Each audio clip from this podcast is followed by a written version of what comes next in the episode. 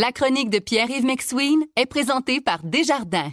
Quels que soient vos objectifs, nos conseillers sont là pour vous accompagner tout au long de votre parcours financier. C'est 23. Voici la chronique économique de Pierre-Yves McSween. Premier sujet pour Pierre-Yves ce matin, une question existentielle comme celle-là, euh, futuriste un peu. Est-ce que les services financiers seront un jour remplacés par l'intelligence artificielle? Ah, futuriste, hein? Le futur, des fois, le futur est simple, le futur est proche, le futur est demain. Euh, Paul, on, on les réalise pas tout à fait. Oui, là, on commence à faire des blagues dans les médias sur euh, sur l'intelligence artificielle, puis on pose des questions à l'intelligence artificielle, puis sur les promesses. Mais quand on y pense, plus votre travail est un intermédiaire en répondant à des demandes, des, des questions, plus votre chance de disparaître est grande. Je te donne un exemple les services financiers, c'est pas compliqué. Tu rencontres ton conseiller, par exemple. Il te pose des questions sur ton profil d'investisseur. Il fait ou elle fait un appariement avec des sortes de placements potentiels qui répondent à ça et les transactions s'effectuent. Au-delà du côté humain d'écouter euh, la, dernière nouvelle de ton enfant, savoir si ton plus jeune est rendu à l'école, puis de savoir si tu vas bien dans la vie, le service financier en tant que tel, disons qu'il pourrait être informatisé, automatisé davantage. Maintenant, il y a des lois, il y a des règles, mais ce qu'on est en train de se, rendre compte, c'est qu'un FNB, un fonds négocié en bourse géré par l'intelligence artificielle, pourrait performer autant que l'humain. Tu, tu regardes les tendances, tu regardes le passé, tu regardes les données techniques, tu programmes des choses, tu apprends au fond à apprendre. Et on est en train de faire des tests présentement et se rendre compte qu'on performe. Et donc, la question, Paul, c'est si vous êtes dans ce domaine-là, votre valeur ajoutée présentement, elle va être quoi dans 10-15 ans? Je pense que le côté humain est fondamental, c'est-à-dire que c'est ça qui paye, c'est-à-dire jouer au psychologue, à la compréhension, à répondre à des questions que l'ordinateur peut pas détecter qu'elles sont, que les réponses sont pas tout à fait vraies de la part du client. Mais au-delà de ça, le service financier, l'intermédiaire financier peut se demander est-ce que mon emploi est à risque sur 20 ans? Je vais te donner un deuxième exemple. Mhm. Et puis là, je ne me ferai pas d'amis, mais disons, euh, tu sais, un courtier pour te négocier ton prêt hypothécaire. Ce que ça fait, ça prend tes données, ça te bisonne un dossier, puis ça rentre dans des conditions d'une banque, puis ça te vend en gros ton prêt avec d'autres prêts, puis ça t'obtient un bon taux, puis ça gère avec toi tout ça. Mais le jour où cet intermédiaire-là sert à capter les données ou même que le client fait lui-même la saisie de données dans un système qui négocie avec les banques, puis que la relation client n'a plus besoin de ce côté humain, bien ça s'en va où? Tu sais, j'ai plus confiance en un DEP en électricité qu'en job d'universitaire.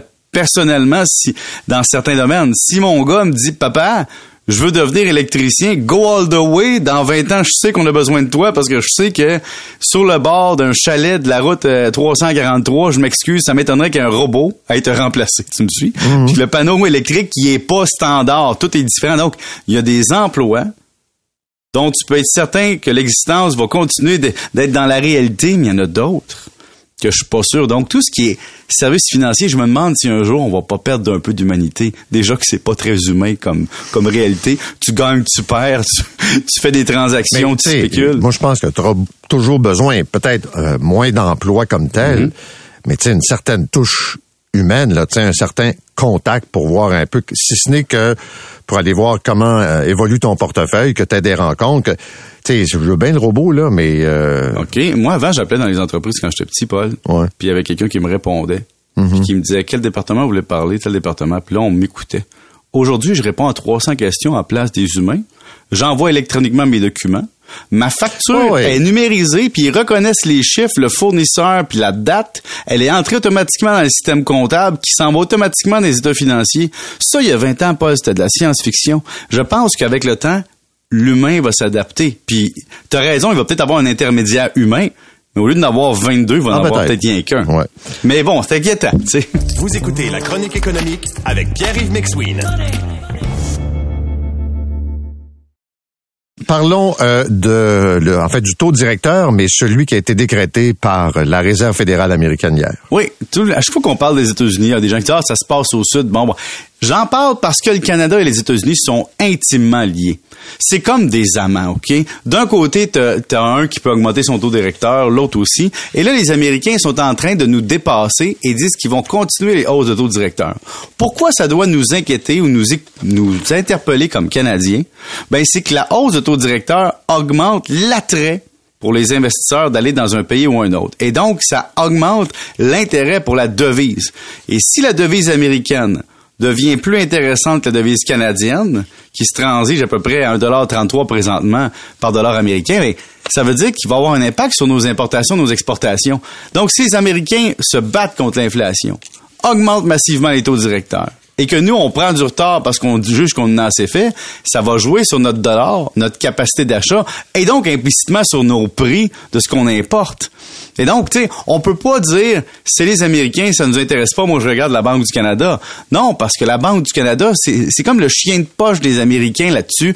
On se tient toujours dans les mêmes eaux. Alors la question, c'est à quel point la Banque du Canada va accepter que les Américains nous distancent et d'avoir un impact sur la devise et d'avoir un impact sur nos importations et nos exportations.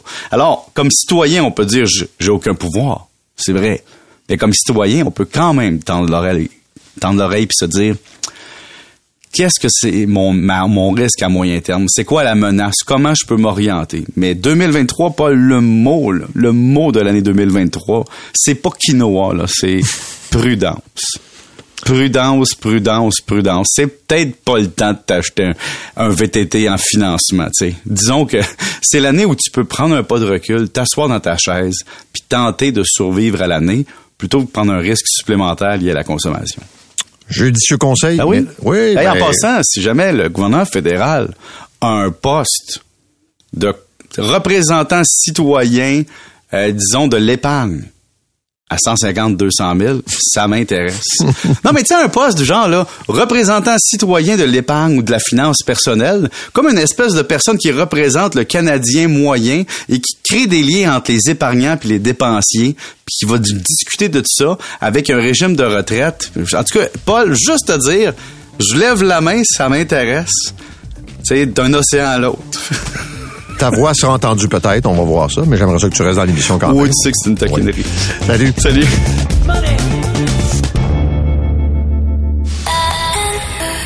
C'est 23.